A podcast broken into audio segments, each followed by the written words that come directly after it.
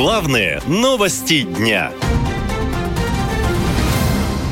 Когда вернут мобилизованных? Это самый популярный запрос в сети. За него блокируют.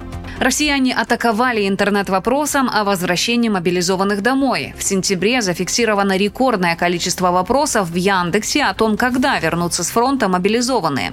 Вот что пишут аналитики издания «Верстка». По данным Яндекс.Вордстат, в сентябре пользователи 134 тысячи раз запросили у Яндекса информацию, когда вернут мобилизованных. Это на 51% больше, чем в августе, когда таких запросов было около 89 тысяч и в два раза больше, чем в октябре 2022 года во время предыдущего пика запросов, тогда их было 66,5 тысяч. Россияне также массово пишут петиции с призывом вернуть мобилизованных с фронта. Одна из них от 19 сентября собрала почти 20 тысяч подписей.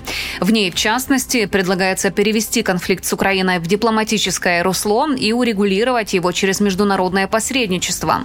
Информацию о возможном возвращении мобилизованных россияне пытаются получить и от представителей властей разного уровня. Родственники постоянно записывают видеообращения артиллерийская поддержка не оказывалась, боеприпасы в нужном количестве не поступали техника не предоставлялась. Также пользователи атакуют страницы чиновников в соцсети ВКонтакте.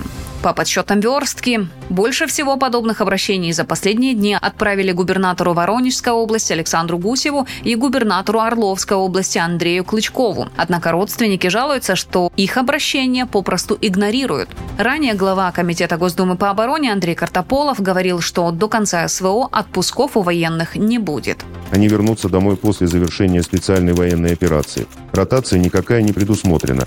Дело в том, говорят эксперты, что из-за больших потерь военных неким заменить на фронте. Год назад Владимир Путин объявил частичную мобилизацию, однако за это время ни разу ни он, ни Сергей Шойгу не говорили о потерях российской армии на Украине, говорят аналитики. От президента россияне узнают лишь о потерях противника. Ну вот сейчас только с начала так называемого контрнаступления это последние данные.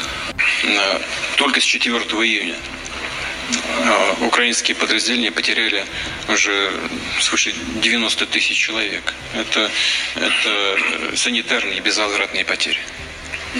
557 танков, 1000, почти 1900 бронемашин различного класса. Но журналисты обращают внимание, что 1900 бронемашин различных модификаций – это почти в 10 раз меньше той цифры, в которую Путин оценивал потери ВСУ в бронетехнике месяц назад. В сентябре на Восточном экономическом форуме Владимир Путин назвал совершенно другие данные. Тогда президент сказал, что Украина потеряла почти 18 тысяч бронемашин.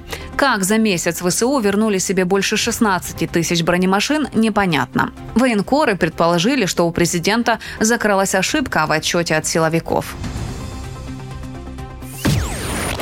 Наша лента.